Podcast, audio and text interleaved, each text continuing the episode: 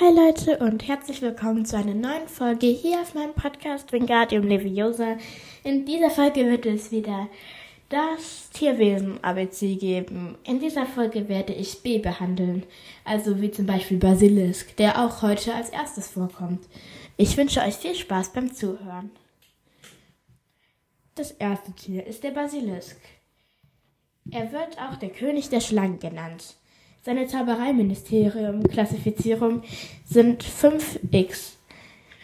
Und er ist der erste in den Chroniken, also der erste in den Chroniken verzeichnete Basilisk wurde von Herpo dem Üblen gezüchtet.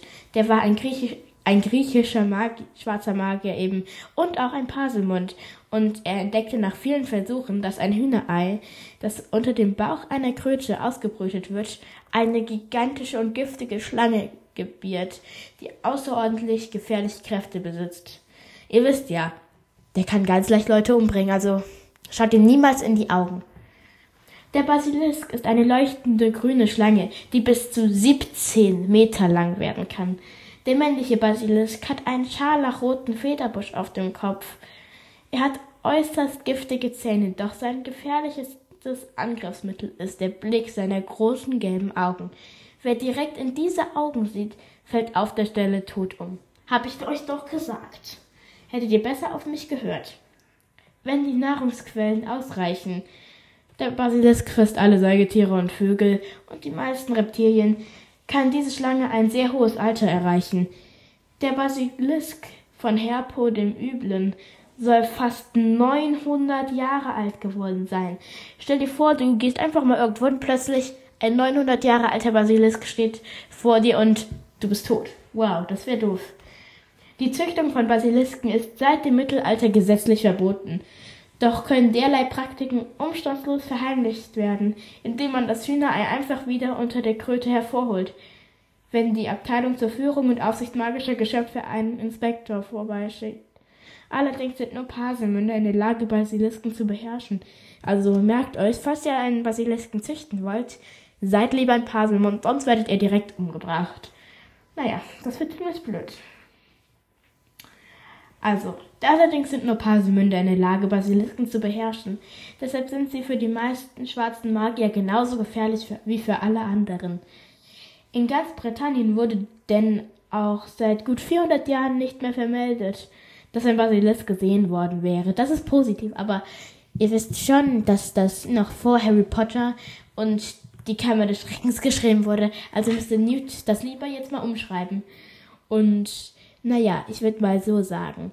Denkt ihr, der Basilisk in Harry Potter in Kammer des Schreckens, dem Film, ist ein Weibchen oder ein Männchen? Ich glaube, ich habe keinen roten Federbusch gesehen. Vielleicht, die wussten aber ja nicht, wie es aussieht. Aber ja, ich glaube, ich werde ein Basiliskenbild hinmachen. Das nächste Wesen ist ein Billywick.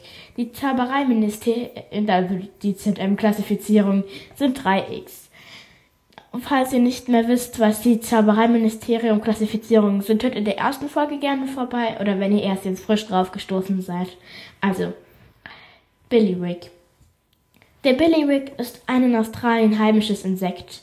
Er ist knapp anderthalb Zentimeter lang und von einem strahlenden Saphirblau, fliegt jedoch so schnell, dass er von Muggeln selten und oft nicht einmal von Zauberern bemerkt wird, bis sie sogar gestochen werden. Das kann wehtun, vermutlich. Die Flügel des Billywick sitzen oben auf dem Kopf und rotieren so geschwind, dass der Billywick sich beim Fliegen dreht. Der Unterleib endet in einem langen, dünnen Stachel. Der Stich eines Billywick löst zunächst Schwindelgefühle aus, den Schwebezuständen folgen, also werdet lieber nicht gestochen. Seit Generationen schon versuchen junge australische Hexen und Zauberer, Billywicks zu fangen und sie zum Stechen zu reizen, um in den Genuss dieser Nebenwirkung zu kommen. Trotzdem Schwindelgefühle will ich trotzdem nicht bekommen. Doch zu viele Stiche können dazu führen, dass das Opfer tagelang unbeherrschbar durch die Luft schwebt und bei schweren allergischen Reaktionen kann es. Sorry Leute. Bin ein bisschen krank, also wartet kurz eine Sekunde. Ich schalte mich kurz auf Stumm.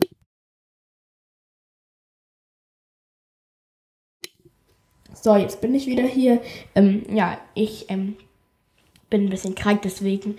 Aber ja, also sorry für die kleine Unterbrechung. Ich versuche trotzdem weiterzumachen. Also, ja, sorry, falls meine Stimme jetzt ein bisschen seltsam klingt. Also. Und bei einer schweren allergischen Reaktion kann es zu chronischen Schweben kommen. Getrocknete Billywick-Stacheln finden in verschiedenen Elixieren Verwendung und sind angeblich auch eine Zutat für die beliebten zischenden Zaubertrops. Oh, Igitt, ich möchte jetzt gar nicht mehr sowas essen. Dabei habe ich sie doch immer im Honigtopf schon gekauft. Mann. Das nächste Geschöpf ist ein Boatruckle. Die ZM-Klassifizierung ist 2x. Der Boatruckle, ein Baumwächter, findet sich vor allem in Westengland, Süddeutschland. Wow, wir können dem begegnen. Also ab mal runter in den Süden. Wow, cool. Und in manchen skandinavischen Wäldern. Er ist äußerst schwer zu erkennen, da er klein ist, maximal 20 Zentimeter groß und scheinbar aus Rinde und Zweigen besteht. Er hat zwei kleine braune Klubschaugen. Der Boatruckle nährt sich von Insekten und ist ein friedliches und äußerst scheues Geschöpf. Doch wenn der Baum, in dem er lebt, bedroht ist, kommt es nachweislich vor, dass er sich auf den Holzfäller oder den Baumchirurgen, der seiner Behausung Schaden zufügen will, hinabstürzt und ihm mit seinen langen, scharfen Klauen die Augen auskratzt.